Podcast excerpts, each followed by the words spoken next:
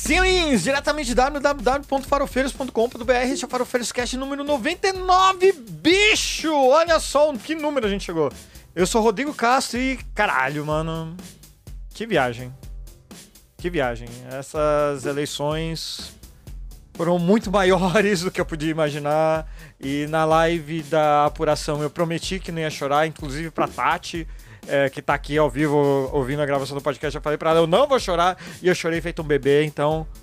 Puta que pariu. Que beleza, né? Começamos bem a semana, começamos bem. Começamos bem. Né? Mas não estou só!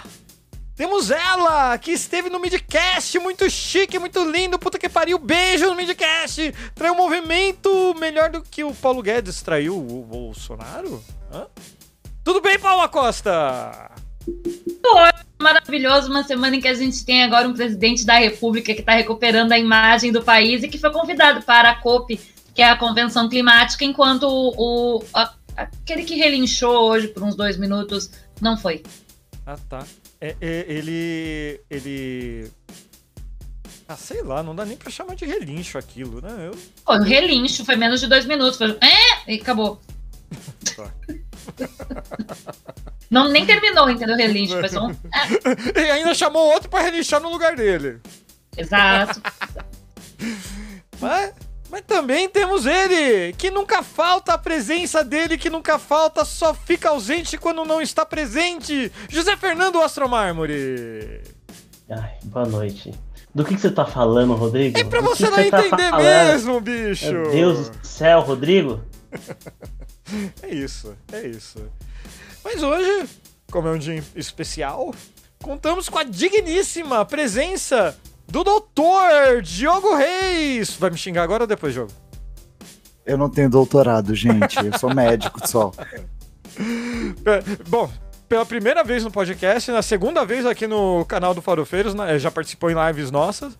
E obrigado pela presença e principalmente por ter, trazer um assunto tão importante como a, a população em situação de rua aqui pra gente. A gente vai falar. Eu te agradeço. Imagina, definitivamente. Bom, vamos começar aqui com aqueles beijos que hoje tem beijos pra caralho. Puta que pariu. Começando com ele pro Luiz. Luiz. Beijão, Luiz. Sempre Luiz. E também pro Sabichano, pro Orsene, pro Fabrício Oliveira caralho, eu estudei com esse cara e ele tá me seguindo? Como assim, velho? Pro Vinícius Freitas, pro Pauzão. Uh, pro Lula Planista, pro Eduardo, pro Luiz, pro Macarronada, pro Xiscas, pro ex-rei da tocha Late Biossas, pro Trapiste, pro Miguel, pra Carla, pro Charles, pra Helena, pra Lana, pra Andressa, pro Vitor, pro Feijão, pra Catarina, pra Clarinhas, tô ficando sem voz, pra Maria, pro Luiz, pra Luca, pro Fute chato pra Lula lá, pra Elisa, pro Jeff, que não é o outro lá. Ai, que engraça. É, pra Daniele, pra Cíntia, pro Lick, pra Mila Lisa, pro Emilion, pra Mary, pra Dalvivânia e principalmente pra Preta Nerd, que faz um conteúdo muito bacana, tanto no YouTube como na Twitch. E ela precisa ser exaltada assim de um jeito que vocês não fazem ideia. É, tava trocando uma ideia com ela recentemente aí na live dela lá e é muito bacana. Por favor, sigam essa moça que é conteúdo de qualidade. Não é bobajada igual aqui não, que a gente trata em assunto sério, mas é, é a, a, a bicha é massa. A bicha é massa. Segue lá.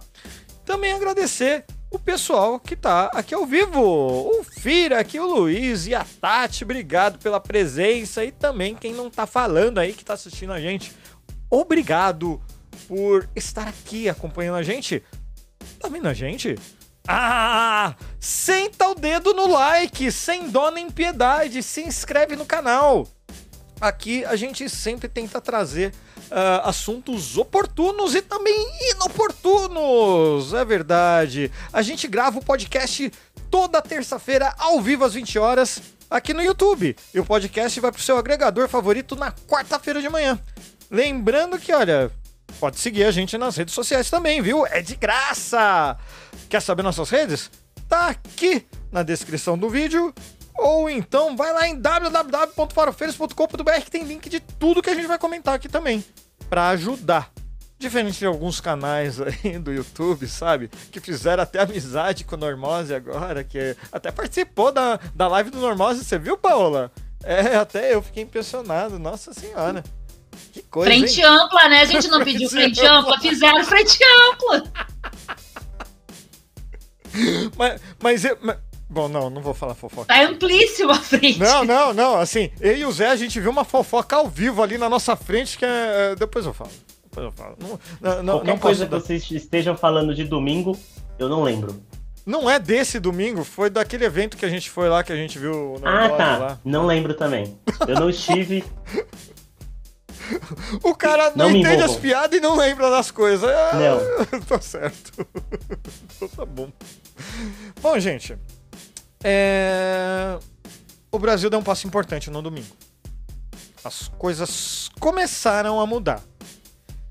Mas é inocência demais de, to... de qualquer um que acredita que a partir do dia 1 de janeiro tudo vai se resolver, tudo vai mudar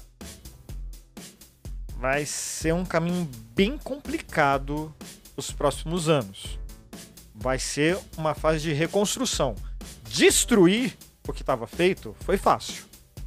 Construir vai ser muito difícil.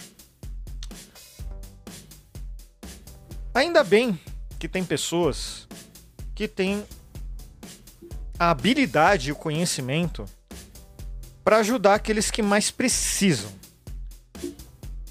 E essas pessoas precisam ganhar voz. Essas pessoas precisam ensinar. Essas pessoas precisam estar no meio de nós mesmo, mostrando o que é certo, o que é errado, o que fazer e o que não fazer, principalmente.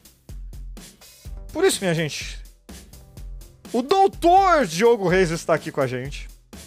Ele não é, ele não é só médico, ele é especialista no trato de, de eh, na população de no trato da população em situação de rua.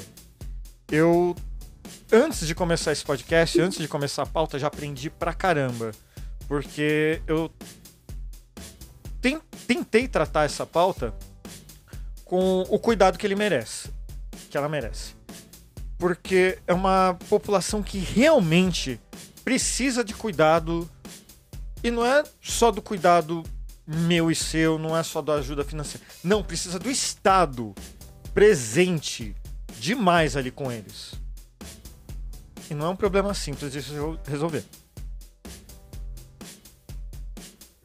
Não basta cuidar. A gente tem que entender. Né, Diogo? Obrigado mais uma vez pela sua presença. Principalmente entender, né? principalmente entender. É, assim, é, só, só para começar, a gente estava falando de alguns termos que são considerados pejorativos. É, como a gente não deve se referir à população em situação de rua? De modo bem, bem direto, assim, o que mais me incomoda, Uhum. acho que mendigo. Mendigo tá pós-datado já, né? Mendigo já não se usa tem um tempo. Até porque mendicância era basicamente o nome de um crime. Mendicância e vadiagem até pouquíssimo tempo era um motivo de prisão, né? Você se pensava que a pessoa estava na rua e aí a lei ainda falava por ociosidade ou cupidez. É, e a pessoa simplesmente era presa porque estava em situação de rua. E na época não tinha, não tinha a noção do que era pessoa em situação de rua, não, era mendigo, não, não tinha PSR como termo, que é, que é uma expressão que a gente vai trabalhar talvez daqui a um pouco, mas é, acho que mendigo definitivamente não. Morador de rua incomoda um pouquinho, mas está tudo certo, desde que você entenda que a pessoa não está moradora da rua como você está moradora da sua casa, né, enquanto pessoa. Acho que pessoa em situação de rua, talvez como título até que vocês muito bem colocaram, seja o melhor termo, porque é uma situação a princípio, né, a nível de análise. Mendigo nunca, é, morador de rua a gente acha ok, mas questiona. Uhum. pessoa em situação de rua é o adequado. Tá certo. Bom, mas assim, é, as pessoas não vão morar na rua exatamente porque querem, né? A gente sabe que tem questão financeira, tem questão mental, psicológica, tem. Bom, os motivos são vários, né? A pandemia- Não, Pode todos, falar. né? Por favor. São todos os motivos, na verdade. É, Uma coisa que a gente costuma falar muito e que a própria política nacional para a população em situação de rua coloca é que a população em situação de rua é heterogênea. Então você vai ter gente que chegou na rua porque está migrando. Hoje a gente tem um movimento migratório enorme de, de povos originários né, na América Latina que deságua no Brasil. Você tem questão da migração interna, você tem a questão do desemprego, é o cara que sai da Bahia, vem procurar emprego aqui onde eu tô no Espírito Santo, não acha e fala para a família que achou e que tá morando numa casa maneira, mas tá na rua. Você tem a questão sim, que é inegável, a gente vai chegar nela, indiscutivelmente eu tenho certeza que alguém vai fazer a gente chegar nela, que é do uso de substâncias psicoativas e do álcool, a gente tem muitas questões. Acho que talvez mais importante seja entender que não existe uma resposta de por que essas pessoas vão parar na rua. Talvez a melhor resposta de por que elas vão parar na rua seja a falência de toda uma rede de cuidado que começa né, no, no entorno social, passa pelo entorno familiar, mas que necessariamente se esgota na figura do Estado. É, e pra. Assim, jogo, você não tá tirando essas informações do ar, né? Você trabalha com, com, com essas pessoas, né? O que, o que, que você faz exatamente? Paz, hoje eu trabalho como médico numa equipe de consultório na rua.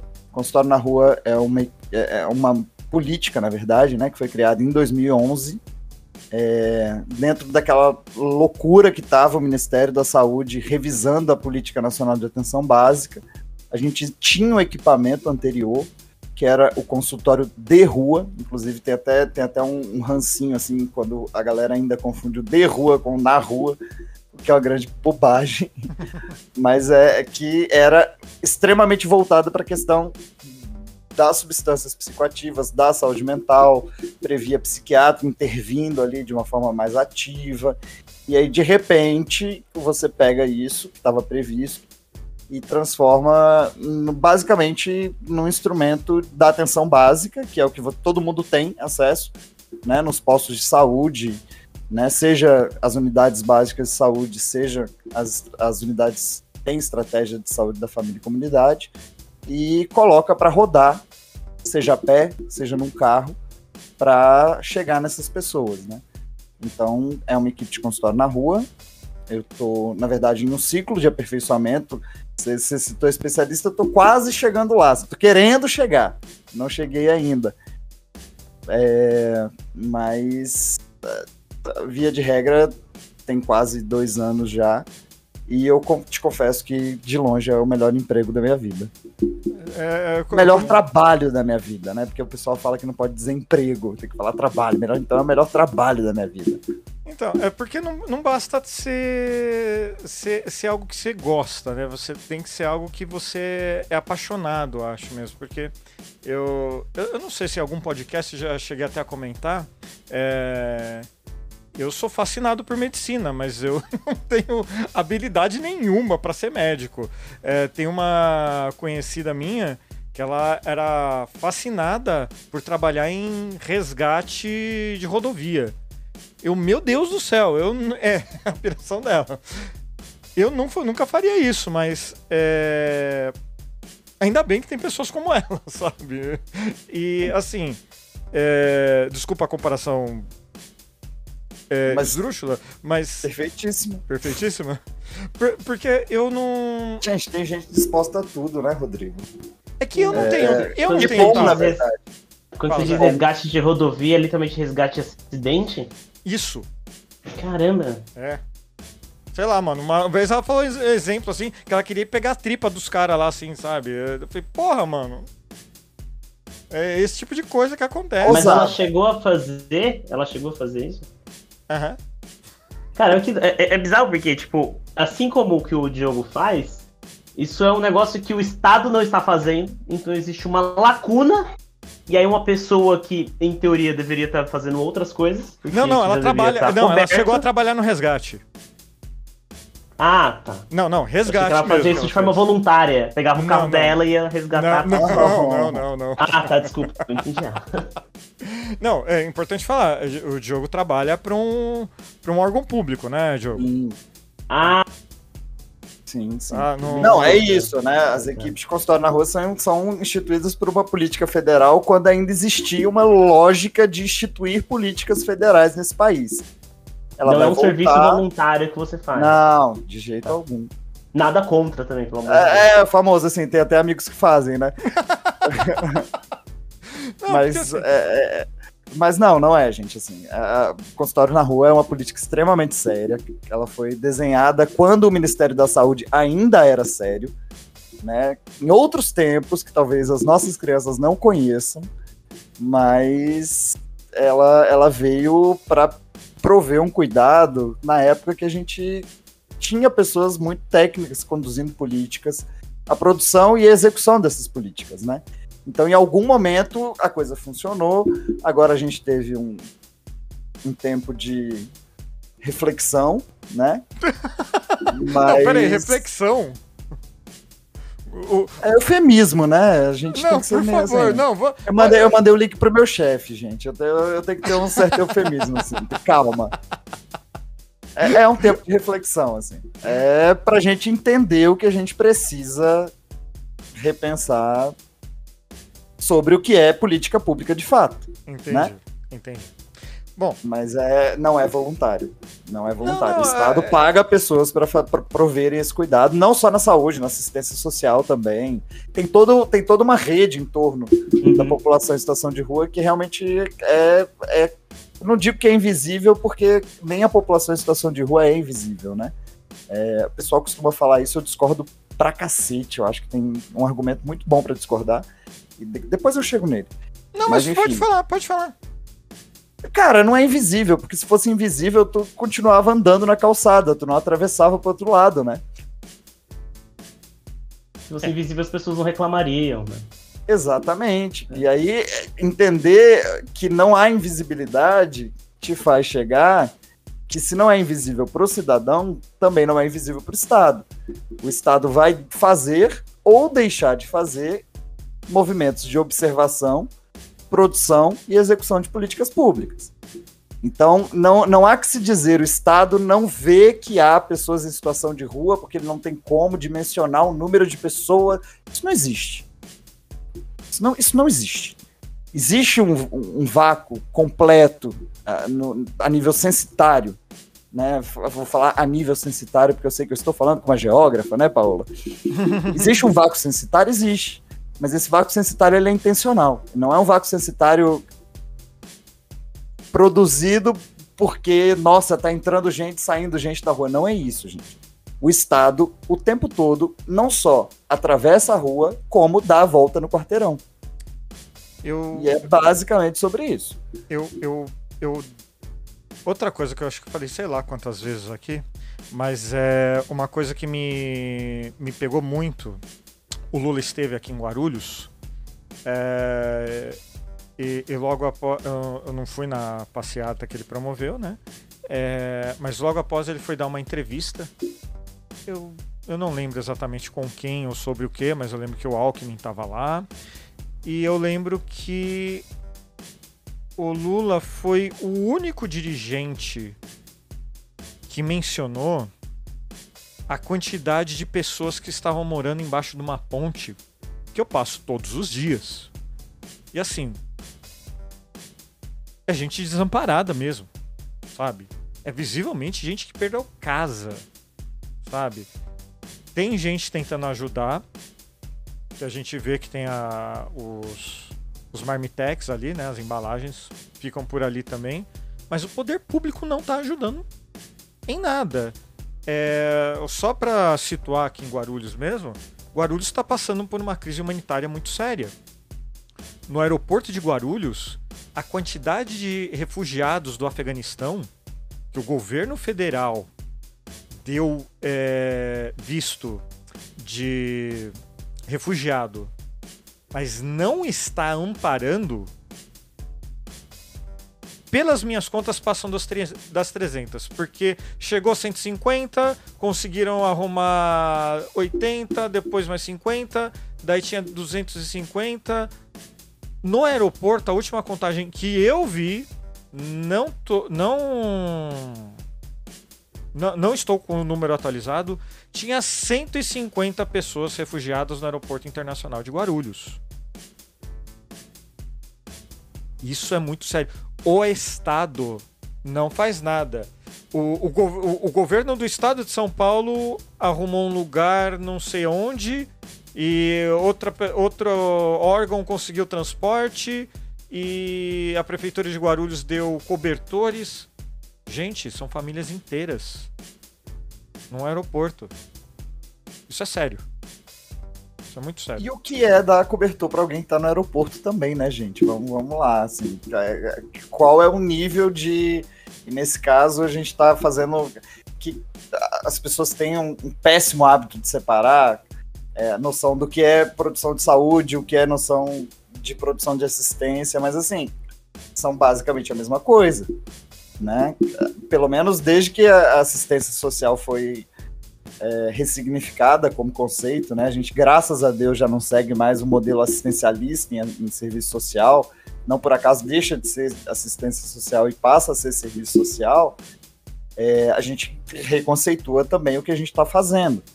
Basicamente, o que a gente está fazendo é garantir direitos. E assim, eu acho que um cobertor é extremamente importante, mas ele é um cobertor na ponta de um iceberg que eventualmente a política pública não vai tocar por questões mil. Ah, ela só vai jogar o cobertor ali para o iceberg ficar menos visível. Aí o que, que acontece? Vem o Titanic, bate no iceberg porque tinha um cobertor ali tapando o brilho do, do gelo e afunda tudo. É...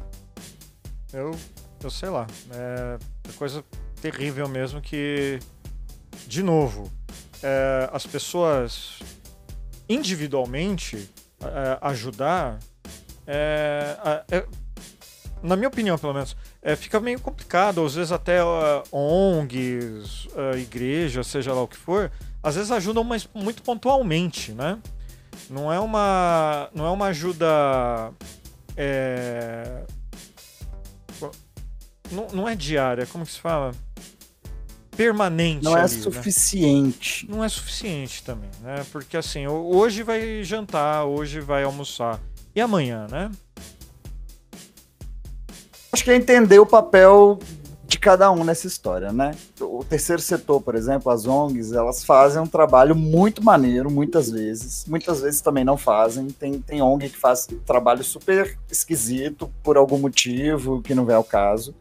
Mas eu acho o seguinte: a última barreira da dignidade é o Estado.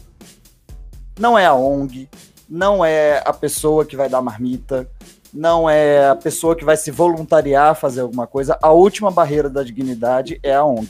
Como o que eu falo com relação ao espaço é que estado, eu construo. Né? É o Estado. É, com relação ao estado, o, o espaço que eu construo. É, a última barreira do cuidado são as equipes de consultório na rua. Por quê? Porque a gente chega no sujeito que já não consegue acessar a rede por mil questões. Não é preguiça, cara. Se fosse sobre preguiça, assim, eu sou preguiçoso pra caramba, velho. Mas não é sobre preguiça. A gente tá falando de outras determinantes extremamente heterogêneas também.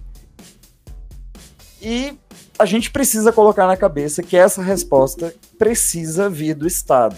O Estado, por mais máximo ou mais mínimo que ele tenha que ser, ainda assim, no seu modelo, ele precisa pensar que ele é a última barreira para essas pessoas. Não, não há mais nada que separe a humanidade dessas pessoas e a completa desumaniz desumanização desses seres humanos por todos os outros seres humanos do que o Estado. É, bom, só voltando um pouquinho aqui no, nos motivos, né, da essa essa, da, da quantidade de pessoas ter, é, terem aumentado tanto nos últimos anos. É, a gente sabe que a pandemia não ajudou, a gente sabe que a, a economia não ajuda. Quando a gente fala pandemia também, a gente pode falar de saúde mental, né? Porque Putz, grila, né? Quem tá bem não tá bem. Né? É, é, pejorativo falar que tá bem.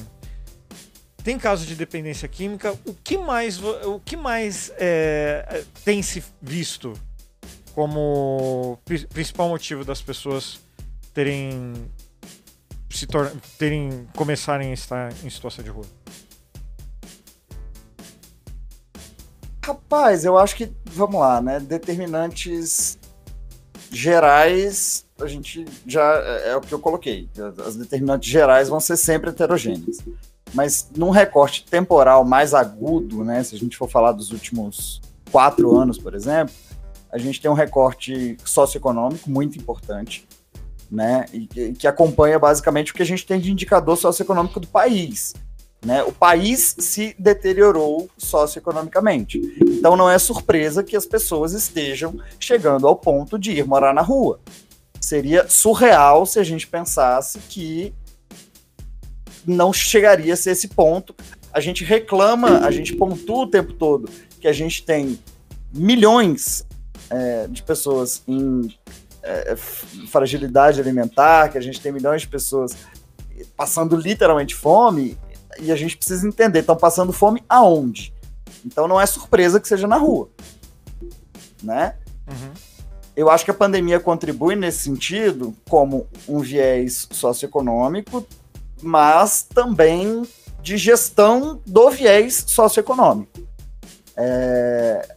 Não necessariamente a gente precisaria ter passado pela pandemia da Covid sem, é, sem Aliás, não é sem. É, a gente não precisaria passar pela pandemia da Covid com a produção de tantas novas pessoas em situação de rua. E quando eu falo produção, não estou falando de fábrica. Estou falando de gerar situações. Estou falando de gerar e determinar é, é, né, momentos.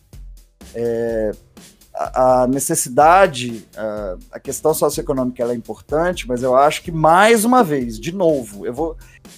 Talvez eu seja até redundante, porque eu vou sempre dizer para você assim: qual foi a determinante? A ausência do Estado. Mais uma vez. É, eu. Eu, eu, eu, eu fico meio puto, assim, porque a gente sempre fica a, gente vê um discurso que é, é cada vez é, te, cresceu nos últimos anos, principalmente, né? Que é ah, o Estado mínimo, ah, o Estado mínimo, ah, o Estado mínimo. E a gente está vendo que isso não dá certo, né? Porque é, eu, literalmente, no exemplo que eu dei aqui da ponte aqui em Guarulhos, literalmente eu passo todo dia. Literalmente, todo dia eu vejo que tem mais gente. Literalmente. Alguns eu já reconheço, infelizmente. Sabe, de passagem. Quando começar a chamar pelo nome, aí, aí, aí, cê, aí meu amigo, aí foi. Porque é, a, a quantidade é, é, incrível, por exemplo. É, e, e, vem cada vez. Porque o, o lugar é, é, isolado, né? E a, e a gente vê essas políticas. Guarulhos gosta muito de imitar São Paulo. E quando a gente vê essas políticas públicas que os caras tentam é, colocar concreto form no formato de espinho para ninguém dormir ali, ou então fecham tudo é, embaixo da ponte para não ter espaço para ninguém dormir, alguma coisa assim. Rapaz, velho, eu eu, eu não sei nem, nem o que falar, porque é uma. É uma, é uma dupla violência, né? O Estado já não cuida o suficiente do cidadão para ele não ter que perder tudo que tem. E daí, quando ele perde tudo que tem, o Estado trata de maltratar ele mais ainda. Zé, você quer vamos, falar? Vamos, é, vamos, vamos falar sobre isso então, ok. Peraí, peraí, deixa o Zé falar assim, só, tá? só um pouquinho aqui, Diogo, rapidinho. Não, eu ia complementar que é, tipo, o Estado não dá um jeito do cara não perder tudo que tem. E aí, se ele perde tudo que tem, ele, o Estado faz ele não ter aquilo que nem é dele. É. E nem seria, mas é o mínimo do mínimo do mínimo do mais básico, assim, de sobrevivência. O mínimo do mínimo. Tá louco. É, é, é, um, é uma visão que, assim, é. Ah, perdeu tudo? Literalmente, foda-se, né? Não é problema meu. E o Estado é, não é para coisa, todos? Tem, tem uma coisa que me incomoda muito, não sei se vocês passaram, eu tive que descer. Não sei se passaram por isso, mas me incomoda demais o, essa ideia do Estado mínimo, porque os caras falam, ah, o, principalmente o reacionário. Né? A gente pega São Paulo, que na cidade tem cidade de Estado que é muito reacionário, eles falam, o Estado tem que ser mínimo. E aí, beleza, entra lá o Estado mínimo, faz, faz o, a, a, desgraceira que faz, privatiza, transfere, transfere dinheiro público pro, pro privado, Aí de repente entra uma crise, o Estado não tem cobertor, o cobertor é curto, não consegue fazer o mínimo para que, que as pessoas tenham o mínimo de dignidade, vai um monte de gente pra rua. Aí o mesmo reacionário que defende o Estado mínimo vai lá e fala: Olha só que absurdo, um monte de gente na rua. E ninguém faz nada. Aí o Estado vai, por exemplo, teve o Haddad, fez lá o programa Braços Abertos em São Paulo. Teve lá inúmeros problemas, eu imagino, pelo que eu pesquisei, mas mesmo assim, tinha um programa. Aí o reacionário fala, pô, mas aí o Estado vai gastar dinheiro com essas pessoas? Meu amigo, o que, que você quer que faça, afinal de contas. Eu tive uma conversa dessa com a minha mãe recentemente, porque onde minha mãe mora, na cidade de São Paulo, não tinha morador de rua até alguns anos atrás, poucos, três, quatro anos. Veio a pandemia, putz, muita pobreza, aumentou muito a quantidade de morador de rua lá. E minha mãe falou assim: Ah, olha só, tá cheio de morador de rua agora, né? E, e ela comentou: E o pior é que eles vêm, eles, né, o serviço do Estado, eles vêm e tiram, e depois as pessoas voltam. E eu pensei, tipo, eu perguntei para ela, falei, para onde você acha que essas pessoas têm que ir? Porque ela falou, ah, gente, eles, eles, as pessoas vêm, né, um serviço vem, tira, mas o problema é que eles voltam. Tipo, eu perguntei, a gente vai fazer o que com essas pessoas, sabe? O que você espera? Tirar eles, jogar onde? Não tem, as pessoas não sabem como, como resolver. Mas elas se incomodam e fica por isso mesmo. Depois aí o cara fala, o Estado tem que ser mínimo. Ah, mas o Estado agora é grande. Sabe, não dá. Não dá. Tem como. Eu vou te ser sincero, eu acho que a resposta a nível de solução, pelo menos falando para o cidadão médio, tá? Não, não tô falando daquela pessoa que pensa demais, eu tô falando daquela pessoa que está vivendo seu dia a dia. A solução é de fato, tornar a máxima da, da invisibilidade um fato. Então, enquanto o problema não está ali na porta da casa da pessoa, ele não existe. Não é por acaso que tem município que pega ônibus, enche de pessoas em situação de rua e coloca no município vizinho. Como se tivesse fazendo uma grande produção de, de, de soluções em política pública. Né? O, o, a nível de solução, eu, eu costumo falar isso. Qual solução você quer? Porque se o problema é que eles estão juntando várias coisas, e, e, às vezes são coisas que eles vão vender no, no ferro velho para ganhar dinheiro, e às vezes é para comprar comida, muitas vezes, na verdade, tem que acabar com o mito da pessoa em situação de rua que vive para fumar crack, tá? Só, só para deixar isso claro, a maior parte, inclusive, das pessoas em situação de rua tem uma ocupação. É... E aí, de repente, vem alguém de um órgão público e não só leva o que o cara tá catando de reciclável, como leva. Isso falando de uma situação hipotética, tá? Não tô dizendo que eu tenha vivido isso, não. É, mas estou falando com base em relatos de. Tem um primo meu que trabalha num estado que eu esqueci qual é, mas enfim. É, ele fala que acontece muito lá. É, de passarem, e aí leva o que o cara tá catando de reciclável, a barraca que o cara dorme, junto leva a carteira de identidade, o CPF, o cartão do SUS e a receita que eu que eu, que eu não, né, no caso, que o médico de lá fez do cara pegar no posto no dia seguinte.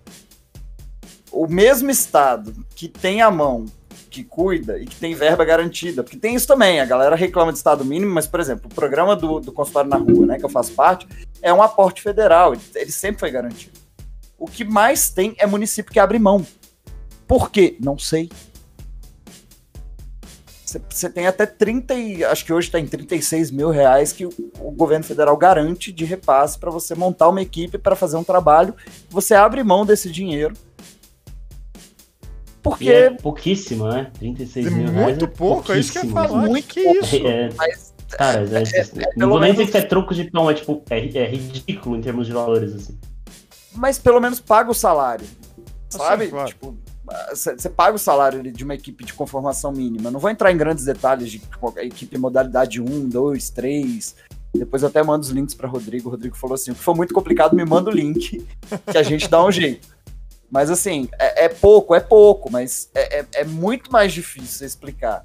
Você tem um município que tem, porque existe um teto, né? Na verdade, existe um piso. A partir de X pessoas, esse, esse levantamento, via de regra, é feito pelo CAD único, que é, é um sistema do, da, do SUAS, né, que é o Sistema Único de Assistência Social. Então ele não é esse, esse cálculo, por mais que seja do SUS, ele é feito por um instrumento do Serviço Social, da assistência social, que é assim, se você tem um mínimo de pessoas em situação de rua, você tem direito a esse dinheiro para promover esse cuidado. E existem municípios que simplesmente dizem, ah, quero não, tô de boa, tá?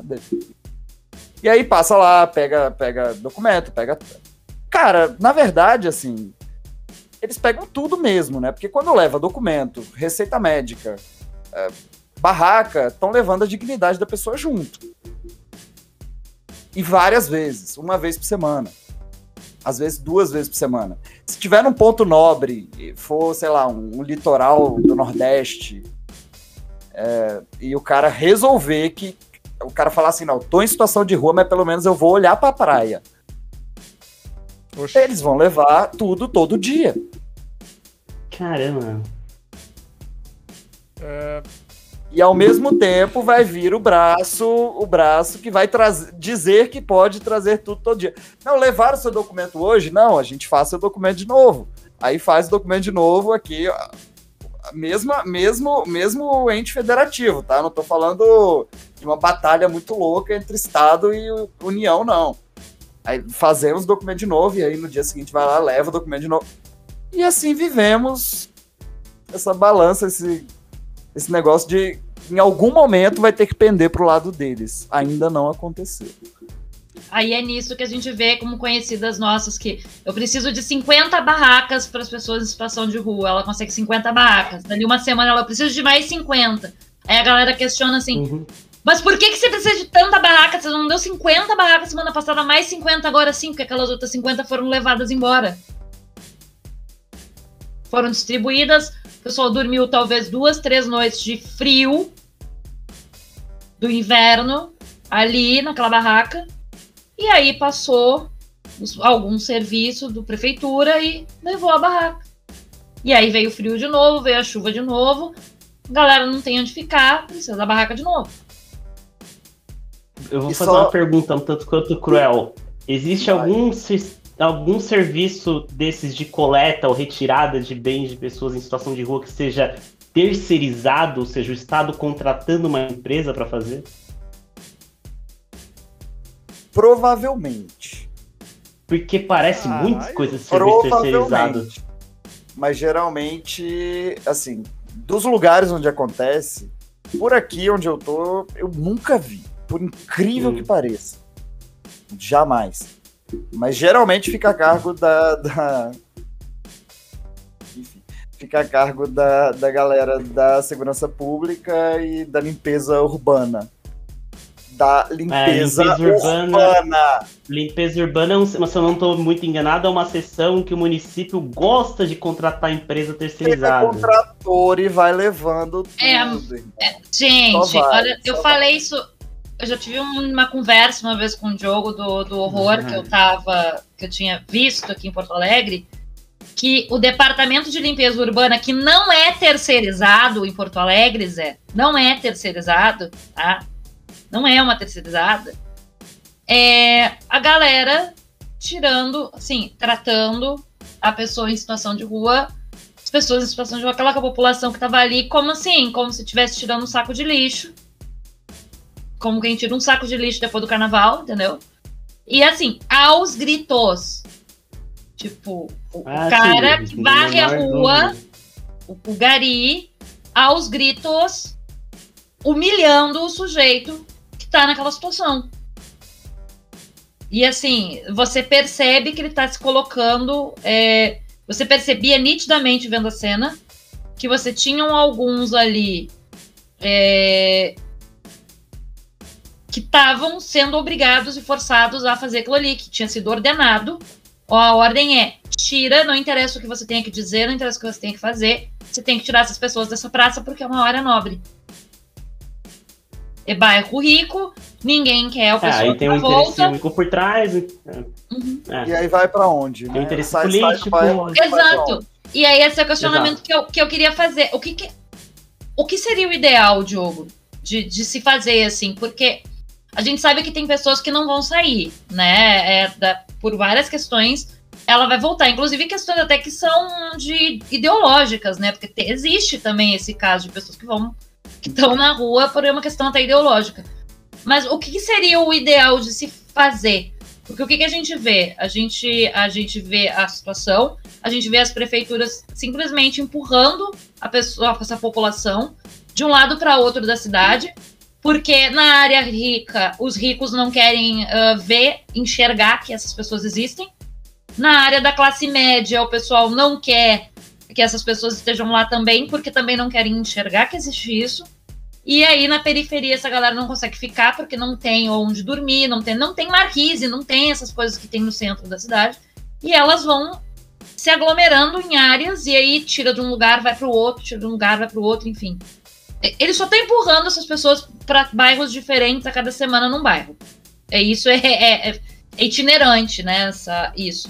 Não tá vindo uma solução.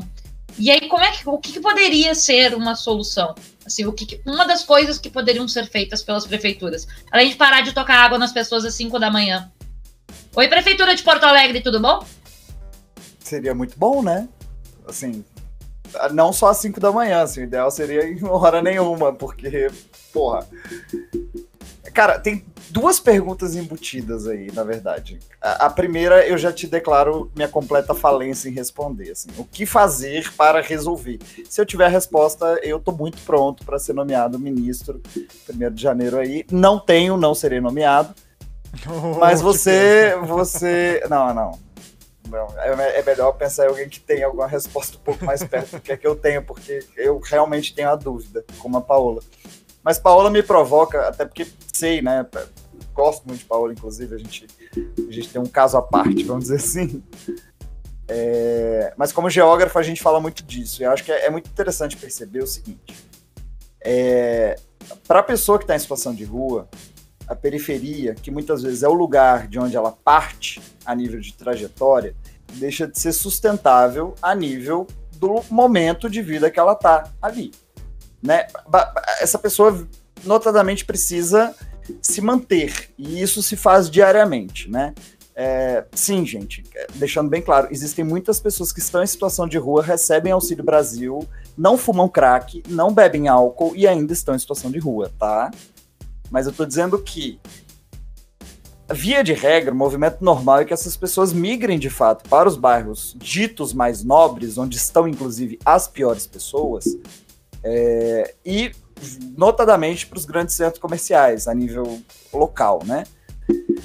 Acho que do ponto de vista de médio e longo prazo, o que que acaba acontecendo a nível de movimento urbano? Como é impossível você deslocar essas pessoas da proximidade que elas precisam com o espaço comercial, com o grande centro, com a zona mais rica da cidade, você acaba criando bolsões, você acaba criando clusters, você acaba criando alguns espaços que são muito circunscritos, que são aqueles lugares pra, nos quais você diz para o turista, olha, você vai até ali, dali você não passa. É mais ou menos o, o, Uhum. O Rei Leão, né? Aquela coisa assim, a- as terras além do reino. Você anda até ali, dali você não vai para além. Né? Você tem, você tem, o fato é esse: você tem grandes bolsões constituídos em áreas nobres, seminobres, ou, para ser mais, mais preciso ainda, necessariamente próximos de centros comerciais e que não vão sair dali. Porque ah, é assim que essa, a dinâmica dessa população se estabelece. E não há nada mais natural, porque se você está em situação de rua e. E aí eu vou fazer uma referência extremamente infeliz ao termo, mas eu imagino que vocês vão me entender. Se você depende do que antes se dizia mendicância e não é mais mendicância.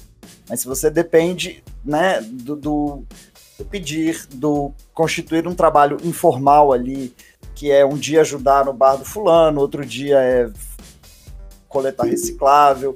Onde é que você vai se estabelecer? Você vai se estabelecer perto de uma zona comercial. Isso é invariável. A grande questão é que a sua vida vai ser vivida no lugar para onde esses comerciantes te empurrarem, porque na verdade é isso também, né? É, tem toda uma, uma dinâmica que vai compondo esse, esse desenho de urbanidade. É, daí, inclusive, nascem as cracolândias, que são, enfim, um assunto à parte que, aliás, o nome é horrível. Tá? Vocês perguntaram, ah, por que usar, o que usar, o que não usar. Cracolândia não é legal, mas a gente usa, eu uso, sabe? Mas se a gente for pensar no fundo, no fundo, Cracolândia nada mais é do que um cluster de isolamento que não isola nada, porque na Cracolândia, na dita Cracolândia, trafegam todos, todas, todes, compram principalmente todas, todes, todes, né? E a gente finge que a gente criou um muro ali, né? É como se fosse o Trump pensando no México. A gente imagina que a gente criou um muro ali invisível, porque, né? Existe a tendência de achar que tudo que remete à população em situação de rua é invisível, mas na verdade é um muro bastante palpável. É... Necessariamente dentro da urbanidade, da comercialidade, no centro urbano. Você não vai ter uma cracolândia, né, entre as aspas, lá na, na zona rural de não sei aonde. Não, não vai rolar, você não vê. Ou nos jardins. Recebe outro nome por exemplo. Sim, ou nos jardins. Ou nos jardins. É, é, eu, eu posso eu, só fazer um comentário? Claro. Desculpa. Tá cortando, Zé. Corta não. É, eu ia falar do negócio da terceirizada, comentar o negócio da terceirizada, porque eu conheço um pouco sobre como funciona o funcionamento dessa dinâmica de pessoas em situação de rua, mas eu conheço um pouquinho mais sobre o funcionamento do Estado. E eu sei que toda vez que, por exemplo, manobras políticas tem na, na, naquela, naquele, naquele tá ambiente, essas pessoas vão usar o poder político sempre que elas têm dinheiro. Ah, tá cortando muito. Tá. Sim, então vai, segue, segue, segue. já, então o Zé já volta ali, vai, vai dar uma arrumada ali. Enquanto isso, eu queria agradecer a presença aqui no chat, Diogo. Muitos fãs seu, a Uci Clay de Mota, o Ana Cristina Guimarães, ou a Beatriz Diniz veio aqui te ver. Meu Deus, eu acabei de ver isso agora, meu Deus. Natureza Vieira, que é exímia jogadora de Xbox, tá pensando que a Eli, Eliandra Fortes também Nossa, tá aqui. Eliandra, Natureza, todo, gente, eu sei que mundo... são essas pessoas. Porra, que foda. E a Esther Carmo também, todo mundo vindo aqui te prestigiar. Ana Cristina, por gentileza, assiste, importantíssima também. Então, é, bom, voltando um pouco que a gente estava falando, do, da a estrutura da cidade, ela é extremamente vantajosa para a criação desses clusters, né? Dessa, dessas aglomerações que, que você mencionou. Mas é, é, é eu desculpa, eu não sei o nome técnico disso, mas a urbanização desordenada cria isso, né? Porque o emprego tá a oportunidade de emprego tá normalmente no centro da cidade. Só que as pessoas que trabalham no centro da cidade normalmente não conseguem morar perto do trabalho. Moram muito longe. Daí entra no negócio do transporte público, tem que ter dinheiro para ir trabalhar também. Aí até entra na, na história também, que é extremamente recente, e nós vimos das eleições, do pessoal comentando do passe livre. Por que é importante o passe livre? Para essas pessoas que não têm condições exercer o seu direito a voto urbanamente falando, você já viu algum lugar que consegue minimizar esses casos? Minimizar qual é o ponto confortável, né? Porque o minimizar é isso, é o que a gente está usando como parâmetro de minimizei. Bom, Eu na, não sei. na verdade eu não sei dizer. Não sei. também, Desculpa. É, é, é isso, não sei. Assim, eu acho que existem lugares que trabalham melhor, existem lugares que têm um trabalho mais complicado, mas eu ainda não vi, assim, não tenho nenhum relato. Pode ser uma enorme ignorância minha, até a nível técnico mesmo, mas pelo menos no Brasil eu não conheço nenhuma grande iniciativa que tenha dado conta de compreender a complexidade que é a população em situação de rua como pauta e colocar o Estado para trabalhar no sentido de obter resoluções factíveis. Né? Vamos, pensar, gente. Assim, é, é, eu tenho uma grande amiga que fala uma coisa que, que sempre me impressiona muito. Ela fala assim: é, Fulana de Tal, é, acho que ela, eu não sei se é Mato Grosso Mato Grosso do Sul, mas enfim, ela trabalha na área do, do serviço social em um dos dois estados, e é horrível confundir Mato Grosso com Mato Grosso do Sul, eu sei. Mas todo mundo que tiver uma sacadinha sabe também que é tudo uma ironia e tá tudo certo. É, ela fala assim: não, porque me cobram de ir lá falar e chegar num lugar que tem 100 pessoas e fazer uma puta de uma ação e no final das contas eu tenho 10 vagas de abrigo. E aí, tipo, tá. E se 11 quiserem? Eu não vou nem dizer, dizer se, se 100 quiserem, mas e se 11 quiserem? Qual, qual vai ser o parâmetro do Estado? É, co- como eu falei pra você no exemplo que eu dei do- dos afegãos aqui em Guarulhos, é, te- é, na- parece que na, na ocasião tinham 150 refugiados, mas eles conseguiram 80 vagas é, no interior paulista, nu- numa cidade que eu realmente não me lembro o nome. Assim, é, falaram que pegaram é, crianças, idosos e doentes, mas assim, será que foram todos os mesmos? não sei dizer. Porque, porque eu vi fotos de gente li- literalmente idoso acamado lá em, nas cadeiras do aeroporto, sabe? Isolado com aquelas faixas lá de dividir fila. Sei lá. Não, e outra coisa, pegaram, pegaram, ok, pegaram, colocaram em um outro lugar, né? Sob competência de outro outro ente, vamos dizer assim. E depois disso aconteceu o quê? Aí, Porque só, só, só tirar da vista ali o que mais choca, o que mais chama atenção, tranquilo.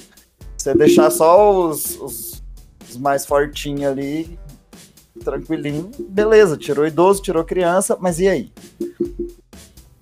O que, que você deu de perspectiva para esse idoso, para essa criança? Porque, gente, gr- eu concordo contigo quando tu falou lá atrás vai ter muita gente que culturalmente, por escolha, etc., vai estar em situação de rua, mas a rigor volta a culpar o mesmo algoz que eu vou culpar até o final. Vai, vocês podem me fazer mil perguntas, mas eu vou dizer, é falta de Estado. Por quê? Porque o Estado, ne- nesse sentido, ele chega, pega ali mulher, criança, idoso, coloca aqui. E aí, de repente, quando sai a mulher, a criança e o idoso do seu olhar, da sua né, da sua capacidade de visão, é como se o problema tivesse sido dirimido, mas na verdade tu não tem a menor noção do que foi feito com eles. Tu não sabe se está bem cuidado, se está mal cuidado, se está sob uma política pública melhor ou pior do que estaria se permanecesse no aeroporto. A grande questão é que sumiu. E uma é- pergunta, Diogo, uma coisa que é, que é empírica, assim, tá? É uma, uma observação de cidades em que eu já fui, enfim, lugares onde eu já visitei pelo Brasil, né? É, tem realmente mais homens do que mulheres na rua? Via de regra, sim. Mas tem uma coisa interessante. Tem mais homens do que mulheres na rua, mas via de regra, as mulheres da rua acabam tendo um tempo de permanência maior. Eu tô falando isso a nível de dados bem circunscritos, assim, né? Do que eu trabalho. Não, não sei bem como é que tá a projeção nacional agora, até porque a gente se lascou demais com o fato de, de não ter produção de dados. assim. A gente tá num Um apagão censo, né? total. É, não existe censo nacional de população em situação de rua. Nunca houve censo Ah, não, não- isso, não, isso não é contado no censo de, é, é, de, Não. de 10 em 10 anos? Não. Censo é só Caramba. para quem tem casa. Não, censo é para quem tem casa. O cidadão contado pelo Estado, contabilizado enquanto habitante da República Federativa do Brasil, precisa ter um portão pro funcionário do. IBGE bater. Teve Por uma que que luta. Isso soa tão absurdo. Porque é absurdo, assim, Caralho. é uma coisa que eu não sabia também. Eu não fazia ideia. Eu não fazia ideia. Eu tô, eu tô em choque. Sim, É tipo- o recenseamento é só residencial, gente. O censo só bate nas residências. Isso, inclusive, é- fica claro até na própria propaganda do censo. O recenseador passará na sua residência, na sua Então, se dá casa. uma enxurrada Mas em São e Paulo. ele deixou muito claro mostrando um prédio ou mostrando uma casa. Eles não fazem a contagem de pessoas em situação de rua. Tanto que quando tu vai procurar esses dados, um dia eu tava, eu, eu tava falando com o Diogo que eu queria saber quantas pessoas tinham em Porto Alegre. A gente começou a tentar catar mais ou menos uma estimativa. Não tem. Porque não existe essa contagem. Tu tem Isso. algumas estimativas, às vezes, porque tem um trabalho de assistência social que que eles dizem, olha, a gente trabalha com tantas pessoas e, e sabe de um outro grupo que tem mais tantas.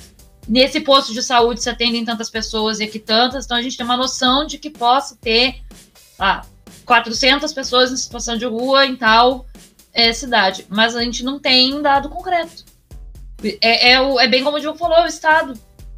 Para dizer que, que eu deixei de puxar uma provocação antiga, o mais interessante é que as poucas grandes cidades que têm um censo publicado como dado oficial foram todos terceirizados. Óbvio. Contrataram Agora- empresas para fazer um censo, né, um movimento censitário de Ah. levantamento da população em situação de rua.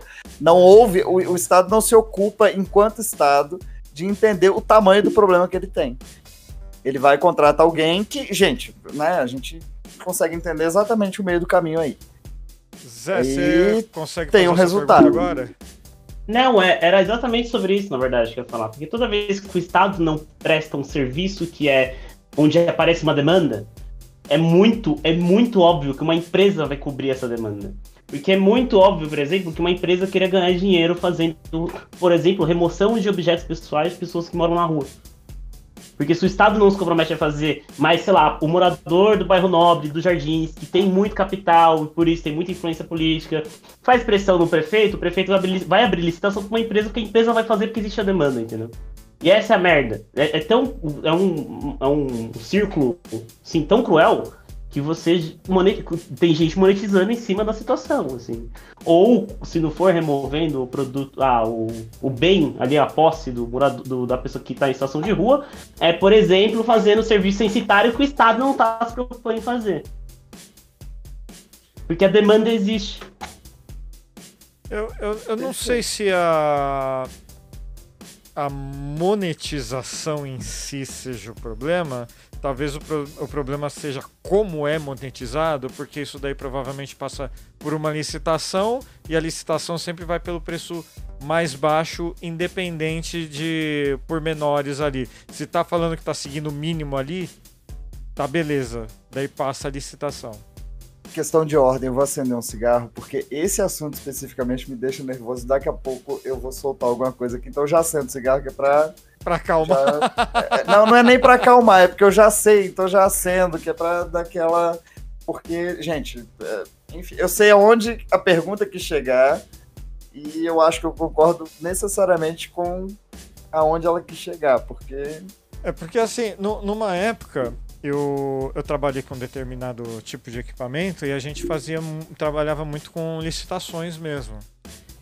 E assim, a empresa que eu, eu trabalhava começou a perder muita, muita licitação. assim. Mas por quê? Porque a pessoa, o, o órgão público estava pedindo um equipamento, a gente tinha um equipamento. Na época era o melhor do Brasil.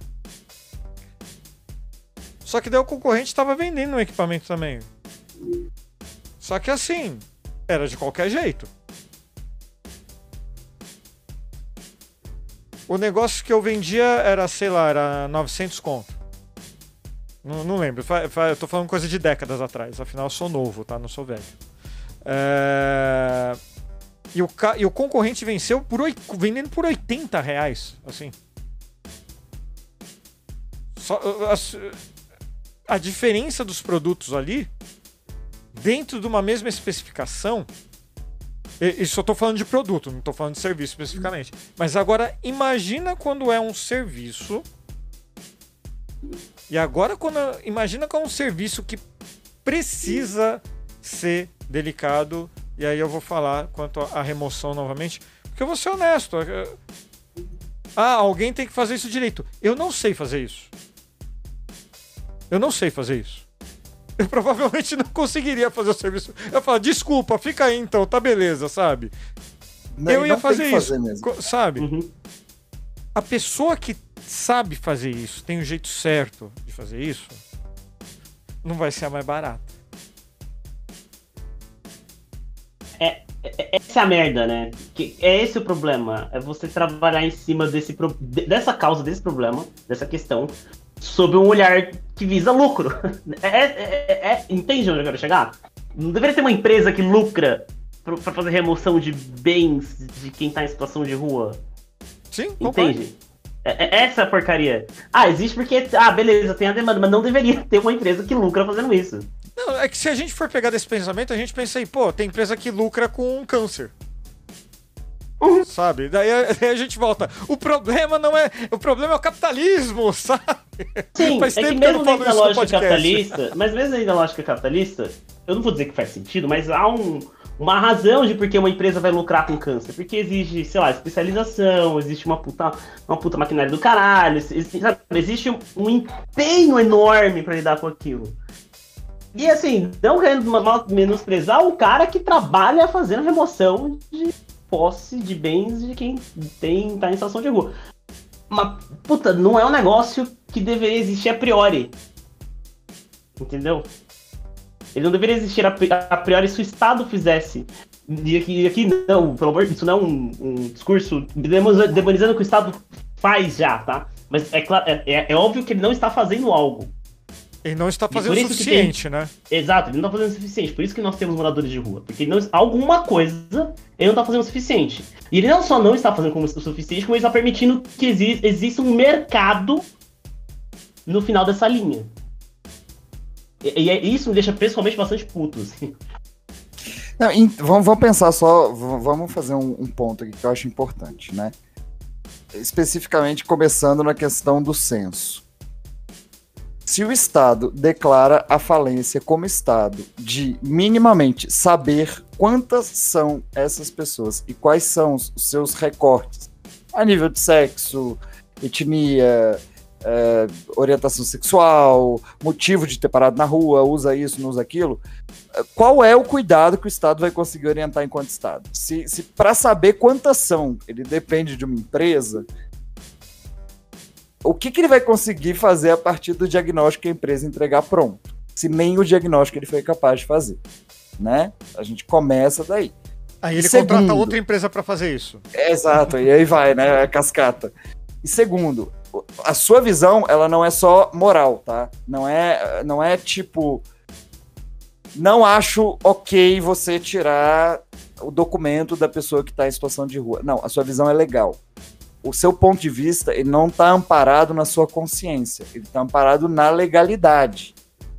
Há inúmeras portarias, né, dos antes só ministérios dos direitos humanos, aí depois virou Ministério da. Eu sempre erro a ordem, mas mulher, família, é, golpe, não sei mais o que. E, enfim, sempre sai uma portaria, porque é praxe. Todo ano sai uma portaria falando: não pode recolher documento pessoal de quem está em situação de rua. O problema, cara, é que assim. Eu não vou cobrar. é, Assim, eu poderia cobrar mas eu não vou cobrar do cara que está executando esse serviço a noção de se o que ele está recolhendo é sucata ou documento. Eu tenho que cobrar isso de quem está mandando ele lá. E muitas vezes, muitas vezes, definitivamente não é meu caso, eu tenho total liberdade para todo tipo de cobrança. É um emprego maravilhoso, mas muitas vezes você cobrar isso é você ser demitido. Acho que vocês estão pegando meu tom. Eu Com espero. certeza. Né?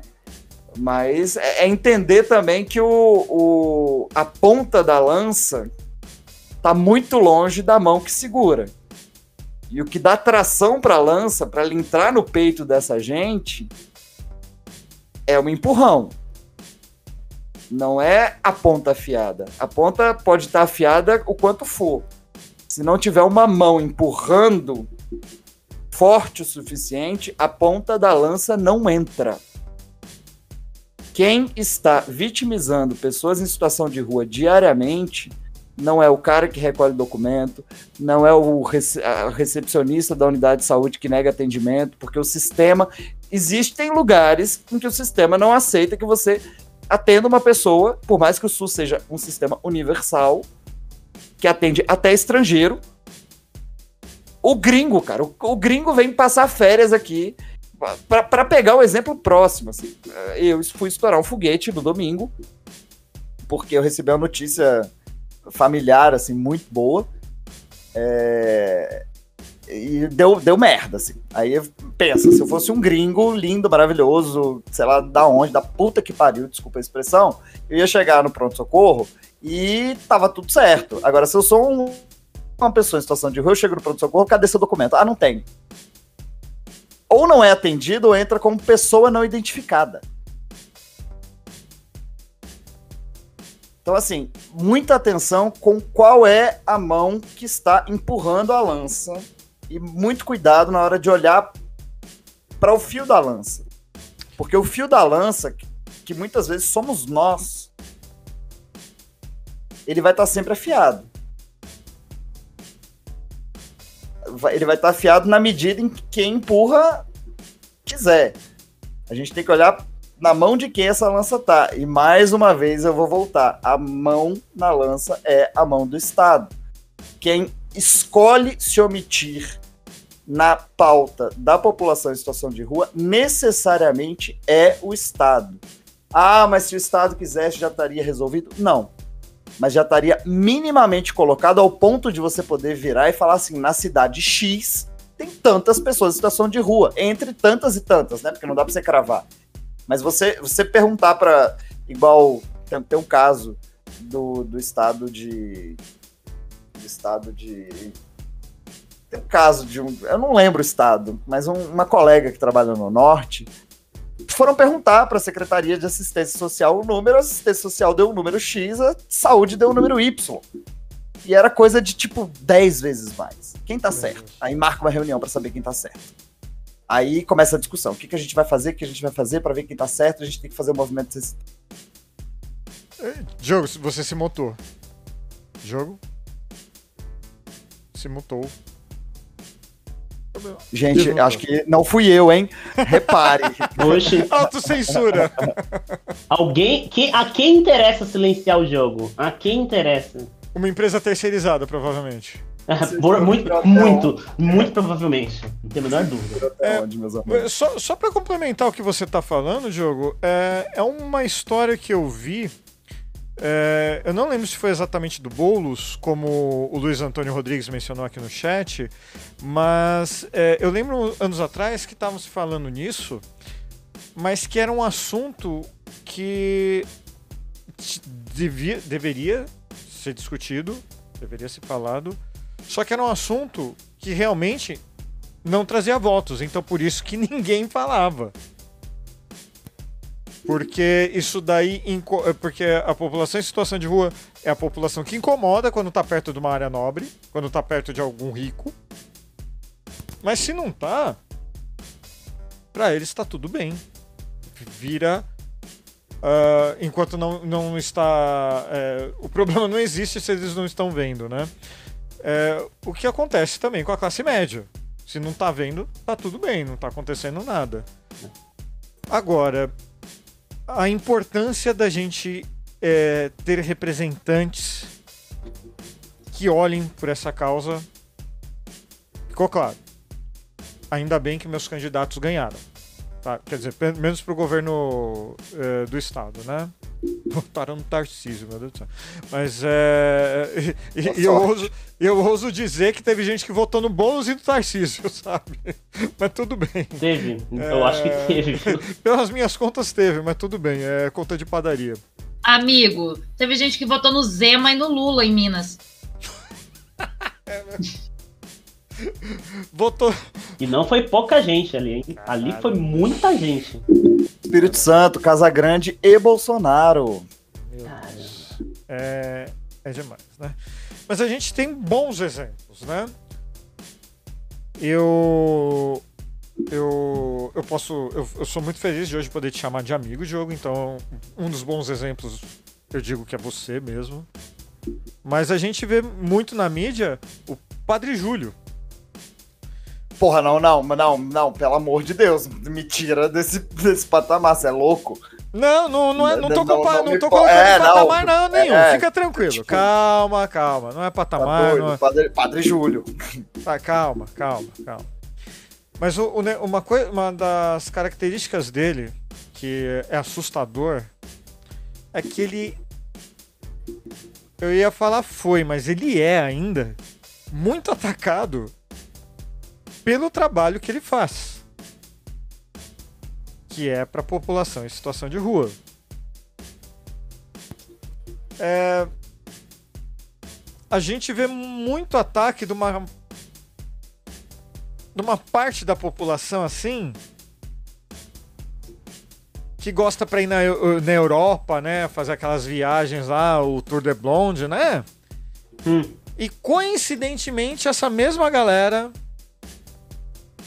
ataca o Padre Júlio. É, na minha opinião, é uma falha de caráter e de moral. Mas eu realmente não sei como lidar com isso, porque sentar numa mesa com uma pessoa dessas e falar assim, não, deixa eu te explicar como é que é. Assim, sabe o negócio que o pessoal falava de virar o voto aí na- nas eleições? Cara, eu faço o programa, fa- faço o programa de três horas falando do Lula, mas não me faça sentar numa mesa para falar com uma pessoa para virar voto, porque eu não sei fazer isso, eu não tenho paciência para isso. Me desculpem, me desculpem. No seu ponto de vista, Diogo, há condições de ter uma conversa desse jeito? Pegar um liberal desses e tentar convencê-lo de que a visão humanitária não é vagabundagem? É, Rapaz. desculpa. É, Uou. Não, é o seu é o ponto de vista Ah, pessoal. não, é- é- não, parei pra pensar, assim. É porque eu tô, eu, eu tô num péssimo lugar, assim, de referências, né? Dessa Sim. galera, assim. Tinha- antigamente eles eram mais razoáveis, assim, minimamente. Eles, eles conversavam, sabe? É, é, a gente tá. Acho que há, há possibilidade, sim. Acho que. Acho que até dentro da própria. Se a gente for falar, vamos lá, vamos. Se a gente for pensar a nível de teoria econômica, o próprio, a própria visão mais à direita, ela ainda pensa no estado mínimo que contempla essas pessoas. Não, não- é, acho que isso é meio indiscutível. Assim. Ele é mínimo, mas ele não é inexistente. E se ele é mínimo, ele é mínimo por quê? Porque tem algum lugar onde ele tem que chegar. Aonde ele tem que chegar? É aí. Agora, como é que eu explico isso para a pessoa que vai assediar a gente no meio de uma guerra? Eu também não sei, porque muda meu parâmetro total de, de que tipo de gente a gente começou a discutir de uma hora para outra. Né? É, é complicado, assim. É, são, que são- a gente tá lidando com umas pessoas também que, assim, se você for sentar pra explicar isso, talvez a pessoa nem saiba o que você tá falando, mesmo se dizendo entendida do assunto. Então. Porque, assim, é, a referência que a gente tem desse do Mamãe Falei, por exemplo, é péssimo. que- esses caras eles são meio super rasos, eles não, não leem nada, eles não conhecem nada, eles não sabem de nada. Então, eles estão falando igual papagaio. Então, é difícil tentar sentar conversar com um cara desse. Eu não, eu não levaria nessa, nessa, nesse diagnóstico de burrice tanto, não, viu? Eu acho que eles leem até bastante. Arriscaria dizer que mamãe falei, lê, cara. Ele lê, ele deita na caminha dele. Eu não sei se é com Kindle, se é com celular, se ele imprime. Lê, entende, tem- ele, ele saca de qual é, mas ele tem uma. Ele não, né? Eles. Porque se fosse só um, tava ótimo mas eles têm uma decisão lúcida e orientada de fazer a coisa errada.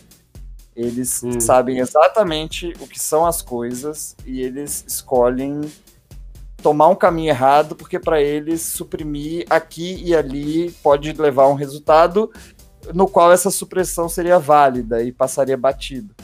Só que felizmente tem gente, tipo o Padre Júlio, que bota o dedo ali e de repente vira o grande satanista porque é padre e tá cuidando de quem tá em situação de rua. Né? A própria.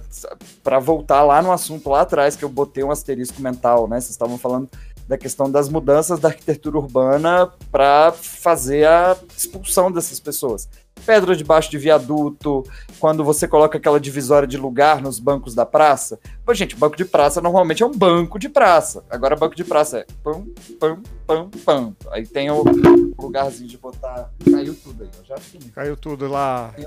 A quem interessa derrubar. A quem interessa derrubar a narrativa de jogo. e aí o negócio tá agarrado na câmera, o negócio não anda, cara. E é basicamente sobre proibir. Acho que agora deu mandado em alguma comissão, eu não sei.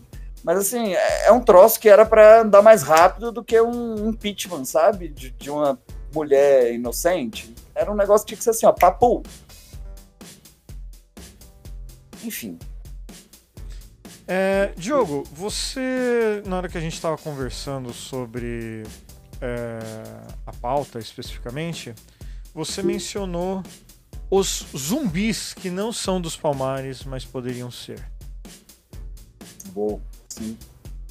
Você pode contar essa história pra gente? Cara, eu tenho. É, é... Vamos lá, né? O, o, que, que, a gente imagina quando a gente pensa. Aí a gente está indo para o estereótipo mesmo, né? Construção de estereótipo. É, que a galera quer fazer a gente acreditar que a pessoa se vicia em crack, fuma crack três anos, tem um piripaque e morre. E aí, de repente, você começa a trabalhar com a população em situação de rua, você descobre que tem gente fumando crack há 30 anos. Com todos os dentes na boca. E aí você começa a entender que tem gente que também fuma crack há 30 anos, com todos os dentes na boca, e só não se sabe que fuma crack porque não frequenta a Cracolândia. Mas está aqui no nosso dia a dia. É exatamente por isso que Cracolândia não é legal, porque é, Disneylândia, a Disney está em todo lugar. Quando lança um filme da Disney, ele estreia em todos os cinemas. A Disneylândia só é o lugar onde tem o boneco fantasiado lá com um castelo construído e etc. A Cracolândia, se você for fazer essa lógica, talvez até fosse um termo adequado. Porque quando a Cracolândia estreia, ela estreia em todo lugar. A grande questão é que a gente só fala do castelo da princesa lá em Orlando. O que está acontecendo? Né? E aí vem o zumbi. Quem é o zumbi? O zumbi é o que a pessoa decidiu, não por conta própria, mas por uma construção né, política do Estado, do que seriam as pessoas pela situação de rua, o que seria a maioria dessas pessoas. São pessoas que já perderam a noção do que seria o rumo das suas vidas, elas estariam, portanto, zumbificadas, né? Cara, se você for pensar na figura do zumbi, do ponto de vista, não dos palmares, mas do ponto de vista né, do Walking Dead é uma parada muito puxada para você atribuir a um ser humano. E aí a gente tem programa policialesco na televisão falando em ser humano como se fosse zumbi de uma forma muito natural, como se essas pessoas, e aí fazendo paralelo com Palmares, como se essas pessoas não tivessem o potencial humano de serem tudo que qualquer outra pessoa foi.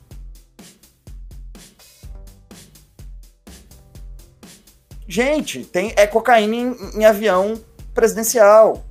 É candidato à presidência da República acompanhando a apuração, cheirando cocaína, é, notadamente, porque assim, como médico a gente sabe, não estou falando dessa eleição, tá?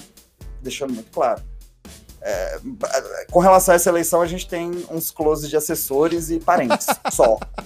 Mas a gente também não, não, precisa entrar no mérito. Talvez mas... umas pessoas aí que possam ser herdeiras da Jequiti, não sei. Mas talvez, o ponto é, talvez. a gente vai julgar, porque a minha pergunta é o seguinte: vamos, vamos, vamos lá. Overdose de crack e cocaína no Brasil. Quantas pessoas morrem de overdose de crack e cocaína por ano? Não sei. Alguém sabe? Eu não Eu também sei, não mas sei. eu arrisco dizer que seja mais cocaína, mas. porque eu acho Ninguém que- sabe. Não, ninguém sabe. No Brasil, ninguém sabe. Se você pesquisar número, overdose, crack, dificilmente você vai achar um dado confiável. Você vai achar dado confiável para overdose de cocaína e vai ser necessariamente um dado norte-americano. E aí, para a população norte-americana, você vai chegar em alguma coisa perto de 14 mil. Certo? Vocês perceberam que eu Hum. acendi um cigarro, fumei um cigarro tranquilamente aqui. Ainda, eh, Rodrigo ainda brincou. Você ficou nervoso, você acendeu um cigarro. 14 mil. Overdose de cocaína nos Estados Unidos. Câncer de pulmão por ano. No Brasil, 28 mil. É literalmente o dobro. Não é sobre o real efeito na saúde das pessoas. É sobre o quanto o comportamento delas incomoda e sobre o quanto você acha que você tem o direito de falar e postular e definir qual deve ser o comportamento daquela pessoa para ela ser aceitável para você. Porque se a gente estivesse falando genuinamente de saúde pública, vocês estariam me condenando muito mais, do- assim, tô nessa lógica muito hipotética, por ter acendido um cigarro aqui no meio da live, como Paola também acendeu, do que por muitas outras coisas. É, é o Necessariamente. embate, é o embate às drogas, então, que seria o principal problema nessa situação? É o embate moral, na verdade, né? É uma Necessariamente. moralização do problema, né? Necessariamente. A gente chega, se a gente for até o final, a gente chega no completo, na completa falência do modelo que a gente tem né, na interface entre segurança pública, uso de substância psicoativa, que inclusive substância psicoativa e segurança pública não tem necessariamente uma relação direta. O Estado faz questão que tenha, porque aí você consegue criar um estado de pânico moral, e aí você vai construindo candidaturas, você vai construindo. Enfim, é, é, tem muita coisa aí. Mas eu acho que o dado do 14 mil lá nos Estados Unidos, aí a gente nem sabe quanto é no Brasil, com 28 mil, e eu fumando um cigarro tranquilamente aqui, já é suficiente para as pessoas entenderem que não é sobre o que você está fazendo para si mesmo, e sim o que as pessoas têm de incômodo com o que você Uhum. está fazendo para si aos olhos delas. Entendi. Bom, mesmo porque o cigarro é um. Bom, é, eu não, não tenho números também, mas é o- os males do cigarro também, né? O importante é que eu tenho vários amigos que prometeram que vão parar de fumar se o Lula vencer. Oi, tudo bom, querido? Oi, tudo bem? né? Oi, Paola, não esqueci de você não. O Thiago não tá aqui hoje, mas também prometeu. O, o Zé não É, prometeu ele, isso? ele se internou numa clínica, ele vai ser o único que vai conseguir. Mas é, tudo isso, tudo isso, eu acho que a gente podia chegar e começar a falar um pouco das soluções e perspectivas, porque eu, eu, eu mandei um videozinho pro jogo falando do governador eleito, de uma fala do governador eleito é, de São Paulo, o Tarcísio Freitas, é, falando da pessoa da, da população em situação de rua. É, Diogo, a sua interpretação daquele vídeo, inicialmente. Você não Impeachment. viu impeachment? Assim, é, o, o vídeo vai estar linkado lá no blog, gente. Rasíssimo, raso, É, eu eu não, não posso postar aqui no YouTube por, por razões de, né? Mas é, é, é- é que eu já queria entrar, puxar para soluções, né? O que o candidato eleito tem em mente para trazer já em 2023? O que, que a gente vê que o, o governo pode fazer? A parte boa é, entre aspas, né? Que tem um governo mais humanista ou humanitário, não sei, que foi eleito. Estamos falando do Lula. A perspectiva é boa? Primeiro eu quero falar do Tarcísio, ou não falar do Tarcísio. Teve uma coisa que eu aprendi que é magnífica, é uma frase que eu vou usar pro resto da minha vida. Que é. Quando você tem uma pessoa assim, extremamente baixa, com a qual você definitivamente não vai fazer um embate de conceitos, porque você não tá falando de conceitos, você olha pra cara dela, eu não tô olhando pra cara do Tarcísio, mas eu estou falando sobre ele, e você mete um respeito tanto que me calo. Que não significa que você não vá julgar então, com relação ao Tarcísio, eu não tenho nada para comentar, até porque dentro da sua pergunta tem coisa muito melhor para comentar. Né? É, na perspectiva de dessa desse novo movimento de, de nova ordem técnica das coisas, né? A gente sai é, contando que a gente vai conseguir escapar de muita coisa, da, da, da fuga de verba do orçamento secreto, né? De muita coisa tem, tem alguns apontamentos interessantes, assim. É, o próprio movimento, os próprios movimentos, né? Porque na verdade não é um só. É, os próprios movimentos da, das pessoas em situação de rua colocam muito um, um, ponto que é se traduziria como casa primeiro, né? Housing first, que é você buscar políticas de habitação que alcancem essas pessoas e ao mesmo tempo você pensar políticas de promoção de trabalho que não sejam você achar que uma pessoa vai sair da rua para cumprir uma carga horária de 8 a 5, necessariamente. É, Marcelo Pedra é um técnico maravilhoso da Fiocruz, que hoje está na Fiocruz, está, acho que se não me engano, no Ministério ainda, né? Eu não sei como que ele conseguiu continuar no Ministério, deve ser efetivo. É, que ele fala muito sobre isso, ele fala, gente, é, você precisa pensar maneiras de articular uma reinserção gradual. Você não vai mandar a pessoa para o cine, a pessoa consegue um emprego e de repente está tudo resolvido, com o primeiro salário ela paga uma casa, enfim, tirei da rua. Até porque que tirei é esse? quando, eu, quando eu pergunto que tirei é esse, é porque tem muita gente que depois que sai da rua após 10, 20 anos, primeira coisa que faz quando chega numa casa que tem cama é não conseguir deitar na cama e deitar no chão.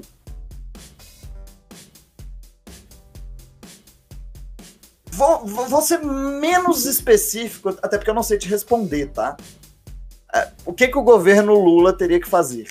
Né? O governo Lula, quando eu digo governo Lula, estou me referindo a um governo que foi democraticamente eleito no domingo último, e nesse momento, para a gente também não perder a temporalidade das coisas, está sendo questionado nas ruas de uma forma extremamente golpista, irresponsável e terrorista. O que, que ele teria que fazer? Primeira coisa, retomar os comitês é, intersetoriais de articulação de políticas públicas voltadas à população em situação de rua, que foram todos, sem exceção, extintos pela figura do atual presidente ainda, né? Jair Bolsonaro e da pastora Damares Alves. Todos extintos. Sem dó nem piedade. Acabaram com todos. Não sobrou um. A gente vai ter que começar daí, né? Porque também não adianta pensar qual vai ser a política. Tá, quem vai construir a política? Vai ser o Lula? Lula vai sentar lá, vai escrever a política? Não, não vai. Ele vai precisar de gente, gente que sabe o que está fazendo. Onde estão essas pessoas? Atualmente em lugar nenhum. Por quê? Porque Ministério da Mulher, do golpe, não sei o que, das contas, não sei o que, mais o Ministério da Saúde, Ministério... abriu mão. Não, não quero um comitê para gerenciar isso, não me interessa essas pessoas. Por mais que fossem cargos voluntários, tá? Não estou falando de gasto de Estado, não, porque tem uma mania de falar que tem que cortar a máquina pública. Estou falando de pessoas que estavam ali para fazer uma discussão por gosto, necessidade ou percepção da necessidade no outro cortadas. Então a gente precisa, no mínimo, retomar uma discussão técnica do assunto, sair do moralismo que não se sustenta até a página 2 e começar a construir, de fato, um diálogo que, que conecte né, várias pontas da sociedade, tirando as golpistas, etc., para a gente conseguir ter soluções minimamente viáveis. Por isso que talvez o Lula tenha insistido tanto em, em algumas entrevistas e debates assim, de que ah, eu assumindo o governo, vou chamar prefeitos e governadores para conversar, para a gente fazer um pacto. Ele usa os termos, né? Fazer um pacto, etc. Mas porque assim, ele, vai, ele precisa chamar pessoas que estão no local onde os problemas estão acontecendo para que elas falem que os problemas estão acontecendo, para eles sentarem e falarem, beleza, a gente precisa montar uma equipe para resolver, resolver esses problemas que estão acontecendo. Porque, por exemplo, no caso que você estava falando, foi desmontado pelo governo anterior. Não só, deixar bem claro, tá, gente? É, eu sei que Diogo, eu, eu vou pedir para você falar um pouquinho mais perto do microfone, por favor. É, eu sei que eu tô aqui para falar sobre população em situação de rua, mas só pra gente deixar claro, do ponto de vista técnico, Paula, a Paula vai fechar comigo nessa, porque a gente já teve discussões de madrugada sobre o quanto é difícil explicar isso para as pessoas. A gente tem um conceito que é basilar dentro da noção de democracia que a gente construiu na redemocratização, que é o controle popular. Esse termo ele vai aqui ali sendo amansado e às vezes vira controle social, mas enfim, o, o SUS, por exemplo, ele tem conselhos que são paritários, tem um terço de usuários do sistema, ou representantes dos usuários, um terço de trabalhadores, um terço de gestores, o sistema de assistência social também, por aí vai. A gente precisa entender que, para além da população em situação de rua, todo o arcabouço de controle social ou controle popular do Estado brasileiro foi extinto. Ele foi extinto. Ah, mas o Conselho Municipal de Saúde da cidade de não sei aonde permanece. Sim. Vá, vá, vá assistir às reuniões. Vá. Vá e me diga se não é no grito que se ganha ali. Se não é na carteirada de partido, se não é na carteirada de. Entende? Então, assim, a gente. Primeira coisa, para além de população em situação de rua, para além de SUS, para além de qualquer coisa, falando de cidadania, a gente precisa recobrar as instâncias de gestão participativa e de controle social do Estado. É o mínimo. Senão, não vai ter pauta de população em situação de rua, de qualquer outra coisa que vá para frente. E aí eu fico muito tranquilo nesse sentido, sem puxa-saquismo nenhum, porque eu sei que hoje a gente tem eleito uma pessoa, eleita uma pessoa, que foi extremamente importante exatamente no fortalecimento dessas instâncias. Uhum. Então, eu, nesse sentido, eu quero acreditar que a gente vai ter um movimento de, né, pela lógica mínima, é, é, recobrar esses espaços de discussão, esses fóruns, que são, né, são fóruns, alguns deliberativos, outros é, até com, com, né, com, com funções maiores, poder de veto e etc., para se colocarem no lugar de gente ignorante que achava que podia mandar por si mesmo e nos trouxe até aqui. Caralho, assim, é, é, é, o tipo de coisa que a gente tem noção, mas por não ser da área, por não ter esse, é, o olhar treinado até, a gente não vê, a gente a gente passa por. É, é, é eu, a Paula e o Zé, a gente mora em, em, em, grandes centros. E a gente vê isso todo dia, literalmente. Vê todo, todo dia. Assim, é, é complicado o, outra coisa que a gente falou, né, é, né, Diogo, quando a gente estava conversando sobre a pauta, é que às vezes a gente, como pessoa física, a gente fica até preocupado em como ajudar, se ajudar. Daí você estava mencionando, por exemplo, se eu levar lá um prato de comida hoje, Daí você mencionou que nem sempre é, pode ser que é, é, uma boa ideia, dependendo da pessoa. Às vezes não é aquilo necessariamente que a pessoa está precisando. Mano, na dúvida leva. Na dúvida leva. É, acho que é isso. Assim. Não, não tem muito. Ah, acho que é, é porque tem gente que gosta de pensar muito nessa problematização. E eu acho que ela é super saudável quando a gente tem o. Por exemplo, é, hoje a gente tem equipamentos voltados à população em situação de rua que são os centros POPs. Né? Os centros POPs, em tese, são lugares que, que se prestam a assistência jurídica, assistência psicológica, assistência social, espaço para banho, alimentação, convívio, oficinas, terapia ocupacional, encaminhamento para outros serviços.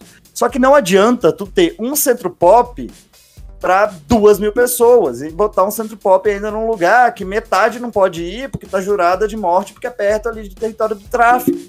O que é um centro pop? O centro pop basicamente é, é um edifício que concentra técnicos, né? Geralmente, geralmente não, via de regra os centro pops, os, os centro pops estão ligados às secretarias de assistência social. E aí você tem uma rede de técnicos ali que prestam, né? Assistência jurídica, assistência social, assistência psicológica, é um espaço onde eles podem tomar banho, existe o número de refeições que são servidas ali diariamente, o cara consegue almoçar e jantar no centro pop. Só que não adianta, por exemplo, aqui na, na minha cidade, na cidade que eu moro, não é na cidade que eu trabalho, deixando bem claro, viu, chefe? O centro pop é longe, completamente longe do centro. O centro pop é do lado da minha casa. Eu moro na periferia da periferia da cidade de interior.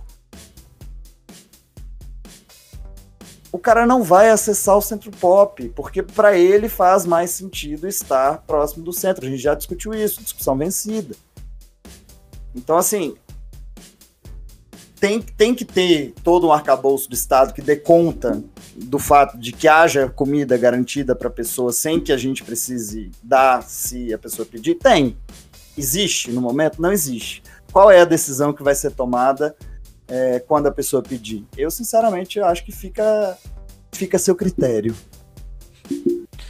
Diogo, a conversa tá uma delícia, sabe? É um assunto super delicado. Eu tentei tratar com a maior delicadeza e com o maior carinho desde o início.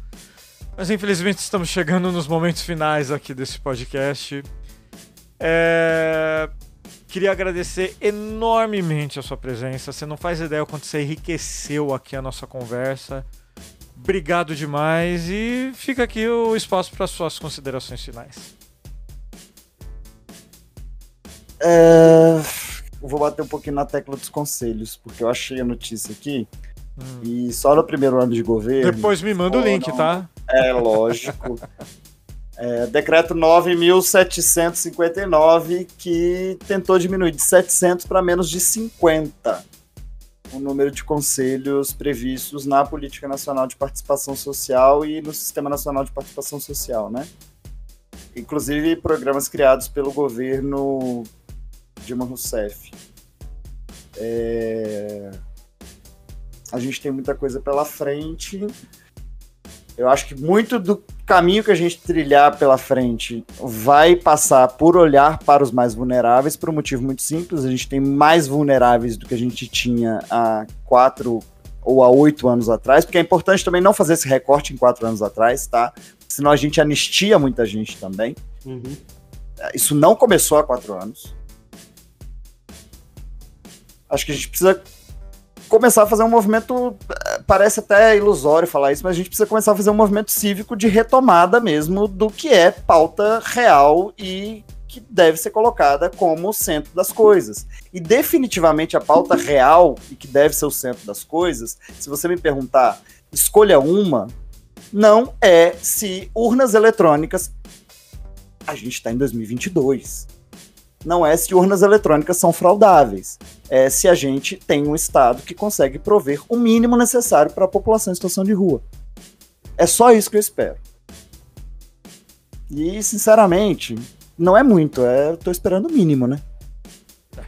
Acho que de considerações finais eu deixo essas, eu não queria falar muito, nem me estender. Não, tudo bem. É, e obrigado todo mundo aí que veio assistir o Diogo, viu, gente? É, de coração, se puder deixar o like aí, o famigerado like, e se inscrever no canal, agradeço de coração. José Fernando, meu querido, suas considerações finais. Ah, eu endosso, eu voto junto com o relator aqui, porque assim, eu, ninguém tá esperando, ninguém tá esperando que o governo Lula faça um milagre, nossa, virar Suíça, o paraíso verde e amarelo, isso daqui. Mas, bicho, eu, não dá mais pra gente não conseguir fazer o mínimo, que é, tipo, acabar com a miséria, acabar mesmo, acabar com a miséria e garantir a oportunidade de emprego. É, é, é só isso. É, só isso é, é, é, o mínimo do mínimo que a gente espera. Mais nada. Não tô, ah, vai ser crescimento 10%, tecnologia, blá. Cara, pra mim isso daí é, vem depois, é lucro. O mínimo é esse, acabar com a miséria e garantir oportunidade de emprego. E é isso que eu acho que é, esse, é por aí que a gente tem que ir, entendeu? que já vai estar tá ótimo comparado com a terra arrasada que deixaram, que deixaram o país. Depois, principalmente dos últimos quatro anos, mas eu concordo que botar uns oito aí tá bom na conta. Paula Costa, suas considerações finais, minha querida. Tem muita coisa para reconstruir, né, gente? Muita política pública que foi minada. A gente teve muita política pública destruída, especialmente em saúde e educação, que arrasaram com essas políticas públicas. É, seja porque elas deixaram de existir, ou porque elas deixaram de receber verba, ou porque eles cortaram tudo que deu de recurso, eles cortaram não só recursos financeiros, eles cortaram recursos humanos também, porque eles tiraram muita gente de alguns setores, é, remanejaram, enfim, então eles destruíram muita coisa das políticas públicas. E aí eu falo muito da saúde e da educação, porque são as que eu acabo estando mais perto, né? Por ser da área da educação e da saúde, porque eu tenho muitas trocas ali com o Diogo e tal. A gente conversa muito a receita de, de como tá, né, a, essa situação. Então a gente tem um país aí para reconstruir. É, ele ainda não é 100% terra arrasada, mas ele tava, ele seria se nós tivéssemos mais quatro anos de Bolsonaro. A gente tá, tá a coisa é bem feia, tá?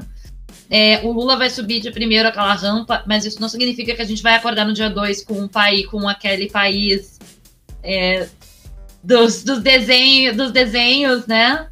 Dos desenhos do Testemunho de Jeová, que, que tem aquele céu azul, com o pessoal o todo mundo feliz, com abraçado, com os bebês e tal. Não vai ser assim. Não vai ser folha de Testemunho de Jeová de, de, do 1 pro 2. Pelo contrário, né, a gente vai a gente vai estar tá suando muito a partir do dia 2, que o primeiro é a festa, mas o dia 2 o trabalho já começa. Então, a gente vai precisar estar tá aqui para dizer, ó, essa política pública aqui precisa ser olhada com carinho. Então, vai ser o nosso trabalho no que vem poder apontar e dizer assim, ó, isso daqui precisa ser olhado com mais carinho. Essa política pública precisa ser recomposta. Aqui precisa de mais recurso. E lembrando, a primeira cobrança que a gente vai ter que fazer vai ser em cima do Congresso Nacional. Esse é o primeiro lugar que a gente vai ter que cobrar, é o Congresso Nacional. Porque foram eles que criaram a porcaria, porque né, a Lei de Direitos Orçamentários 2023 já foi votada. Então a gente vai ter que estar em cima deles, porque eles vão ter que abrir muitas concessões, senão não vai rolar. É verdade, minha querida, é verdade. Dito isto, eu queria agradecer novamente a quem acompanhou a gente ao vivo aqui. Se você não está assistindo a gente, está ouvindo, saiba que toda terça-feira às 20 horas a gente grava lá no YouTube e você pode ver nossos rostinhos felizes, alegres. E você sabe, né? Aqui no Faro fez essa bagunça. Mas toda semana tem mais. Gente, beijo, abraço! Tchau!